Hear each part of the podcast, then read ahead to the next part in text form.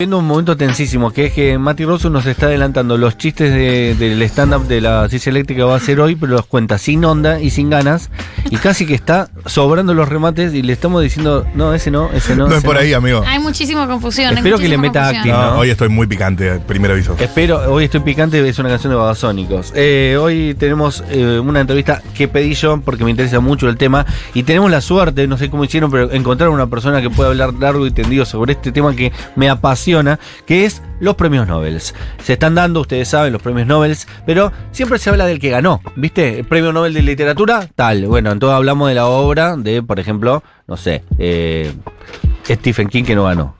Y no se me ocurre eh, ninguno que sí haya ganado, porque por lo general ganan personas que son medio desconocidos. No, Annie Ernox ganó. Es, Por eso es eh, medio desconocida. No es muy desconocida, ¿eh? Es fantástica Annie Ernox. La Y persona que no, eh, cono- Annie no leemos, Ernox, no sabemos quién es. eh, estuvo súper de moda en Argentina porque Ah, hace sí. unos años Tusquets editó eh, sus Mi vieja tenía novelas. todos sus discos. Bueno, Ah, y- pero no, o sea, le- le- eh, vos estás picantísimo porque tenés ahora, Sí. te, te estás diciendo Estoy picante probando conmigo, te material, estás diciendo compa, picante no, conmigo. Material con Annie Ernox. Bueno, muy lindo, es una novela muy buena que se llama El Acontecimiento. Eh, Pues bien, y después se habla del premio Nobel de la Paz, se habla de los que ganan, los que no deberían ganar, los que ganaron y no deberían haberlo ganado, pero nunca se habla de qué son los premios Nobel, quiénes los organizaron. Yo creo que le- se le dice la Academia Sueca, ¿viste? Cuando se habla, para no usar sinónimos en el periodismo que se usa mucho, recurrir a latiguillos, entonces dice los premios de la Academia Sueca, y no sé bien por qué, es Suecia de verdad, como país es el rey de Suecia, hay rey en Suecia, ¿quiénes son los notables que, que eligen los Nobeles? Para todo esto tenemos un investigador de CONICET que estudió como corresponde y nos puede decir esto y mucho más acerca de los premios Nobel. Es Juan Eduardo Bonín, que si todo está bien, está del otro lado y nos está escuchando. ¿Qué tal, amigas? ¿Cómo están? Hola, ¿cómo te va Juan Eduardo? Todo bien, todo fantástico. ¿Ustedes? Bien, acá Bien. somos dos Matías y una María del Mar. Excelente. Te queremos, bueno, en principio, ¿por qué se inventaron los premios Nobel y qué rol cumplen en la sociedad actual como para que cada día que un premio, aparte se hacen escalonados, ¿viste? Eh, ¿Por qué es noticia a nivel internacional y, y es tan presente su importancia para que el mundo entero esté pendiente, al menos Occidente, esté pendiente de lo que pasa alrededor de los premios Nobel?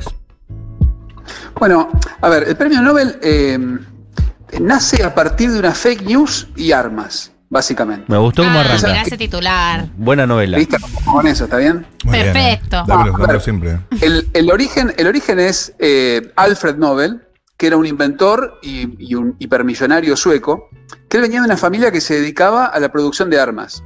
¿no?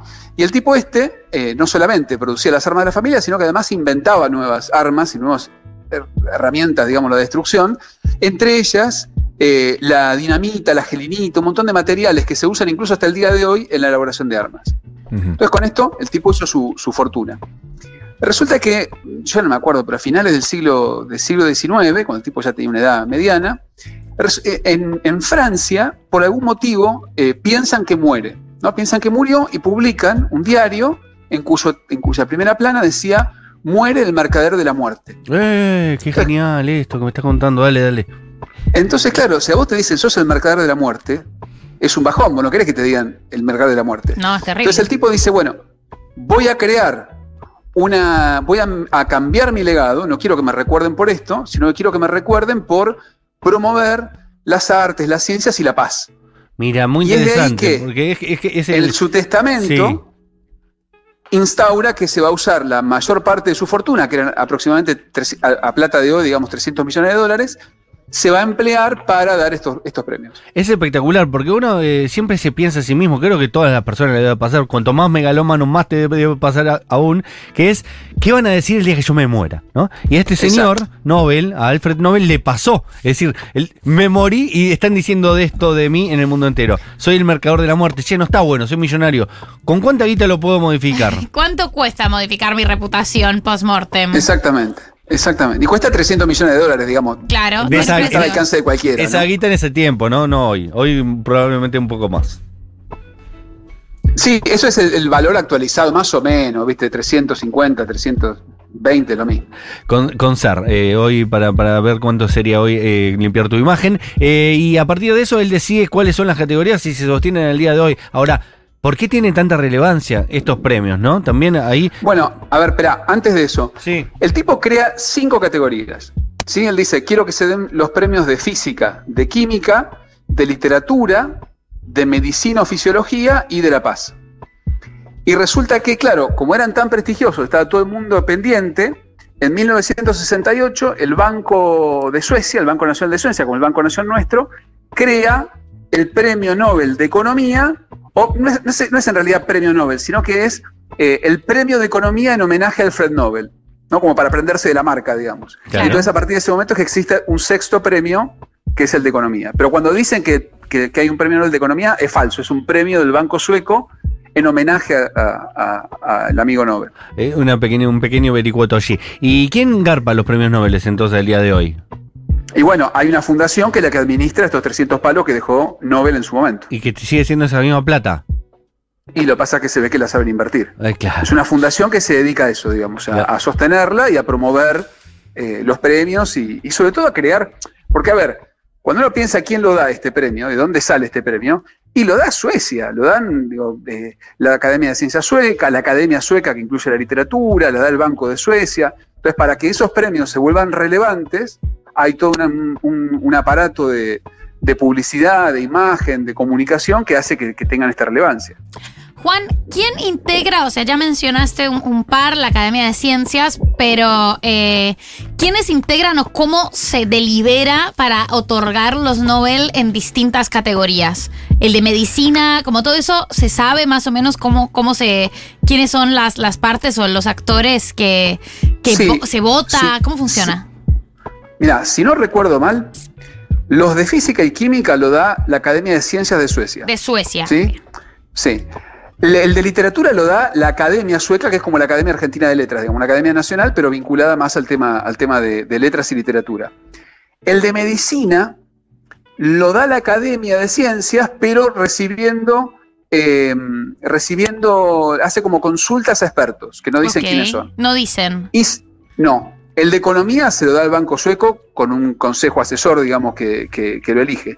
Y el de La Paz tiene una comisión especial que también integrada básicamente por suecos, que obviamente en cada una de estas academias, aunque son suecas, buscan después los corresponsales, los, los miembros correspondientes, que son tipos de otras nacionalidades que se o- o- o mujeres, digamos, de otras nacionalidades que se integran un poco también para sacarlo de esa, de esa lectura tan provinciana, ¿viste? Que son los suecos premiando a todo el mundo.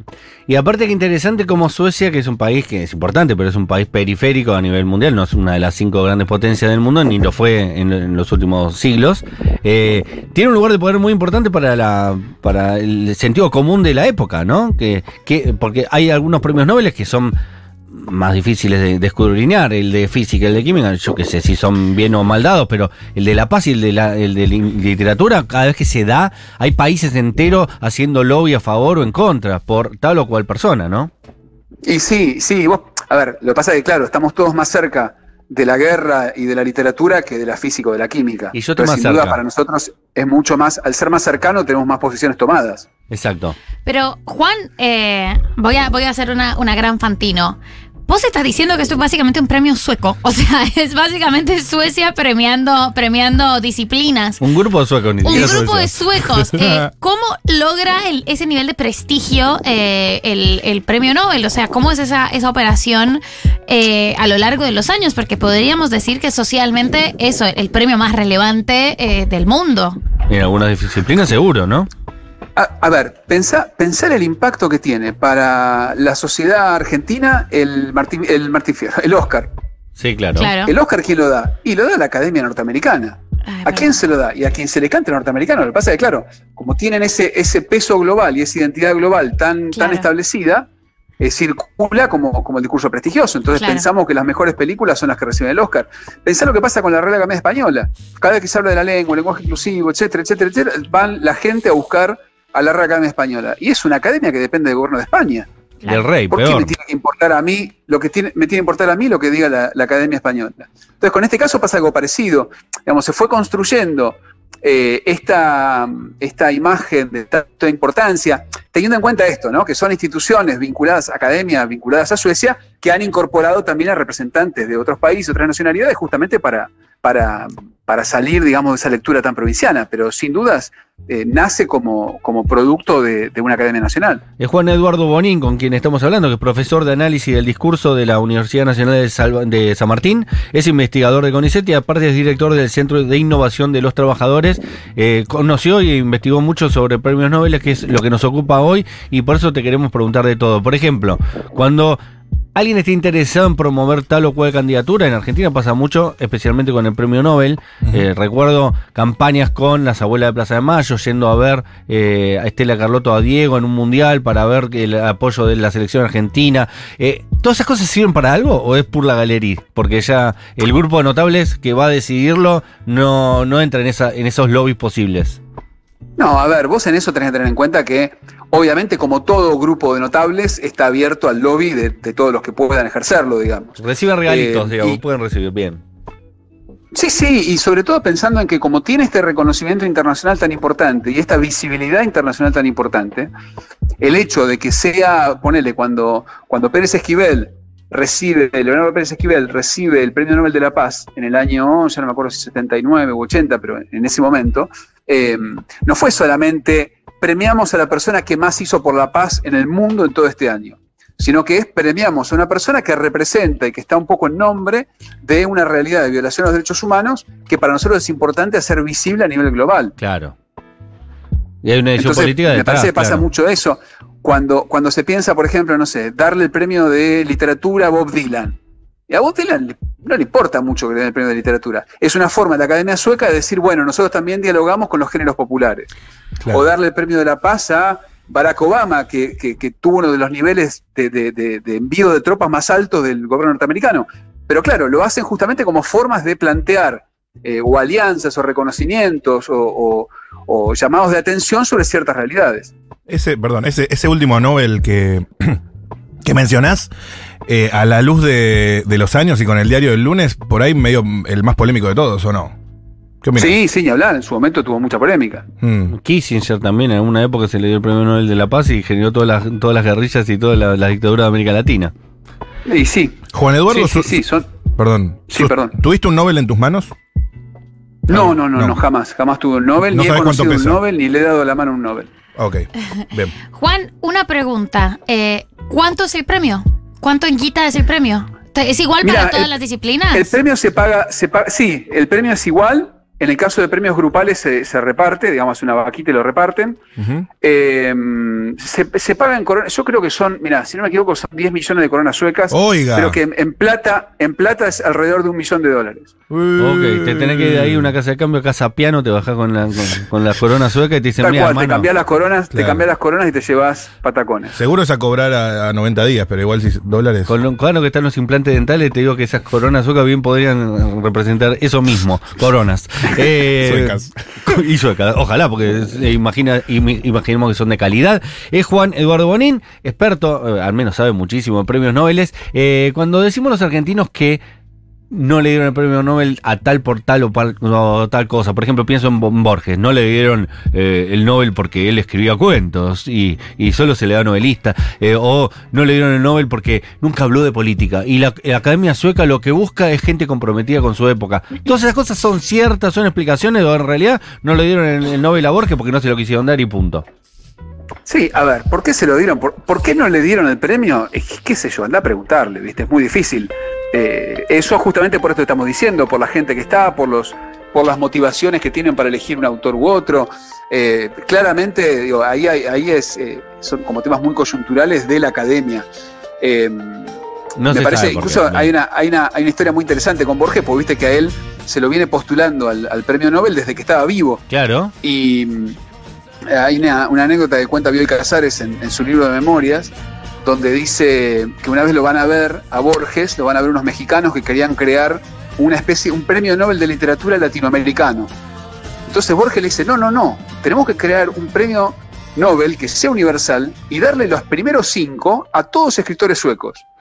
Como una forma de decir, bueno, lo importante no es, lo importante no es a quién se lo das, sino desde dónde, desde qué lugar de poder vos lo estás dando. Qué hombre brillante. Maravillosa idea tuvo. Eh, por último, ya nos quedamos sin tiempo, pero te lo tengo que preguntar igual. ¿Existe la posibilidad que se sume un nuevo premio Nobel? Yo pienso en el premio Nobel de la música, por ejemplo.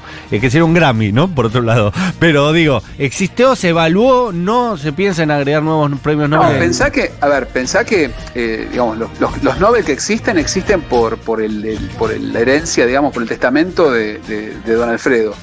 Eh, de hecho, el de economía no se llama premio Nobel por eso, porque no está dentro de los que, de los que Nobel Eligió. eh, eh, instituyó. En- durante mucho tiempo existía el mito urbano que decía que no había premio Nobel de matemática porque eh, la esposa de, de- de don Alfredo tenía un amante matemático. No sé si escucharon esa, esa No. idea por ahí. Algo pero no, pero aparentemente es falso. Y Es falso. sí, es un buen mito, ¿por qué pero es enojarse con toda la disciplina porque, por una mujer, no? La matemática no tenía la culpa. Y bueno, pero el amor es así. Eh, te agradecemos un montón, pero un montonazo. Me encantó esta conversación con Juan Eduardo Bonín, que nos sacó un montón de dudas y nos incorporó nuevas eh, certezas acerca de los premios Nobel. Gracias. Bueno, muchas gracias por la invitación. Eh, Nos vemos. Esto fue después de la tormenta, nos quedamos sin tiempo, estamos fuera ya con Paula Artiuk en los controles y con Cande Casabat en primera producción, ¿eh? en primera cabeza de lista de la producción hoy, con la salida de Julián Ingrata por motivos de salud, que le deseamos pronta mejoría, que esté con nosotros mañana. Ah, no, no le pasa nada de todo eso, después va a haber un show, está muy bien así. Eh, chau, Cande. Hasta mañana. Chau, Paula. Cande. Chau, Hasta Cande. mañana. Chau, besitos, chau, besitos. Y se a a todos ustedes uno por uno. Beso.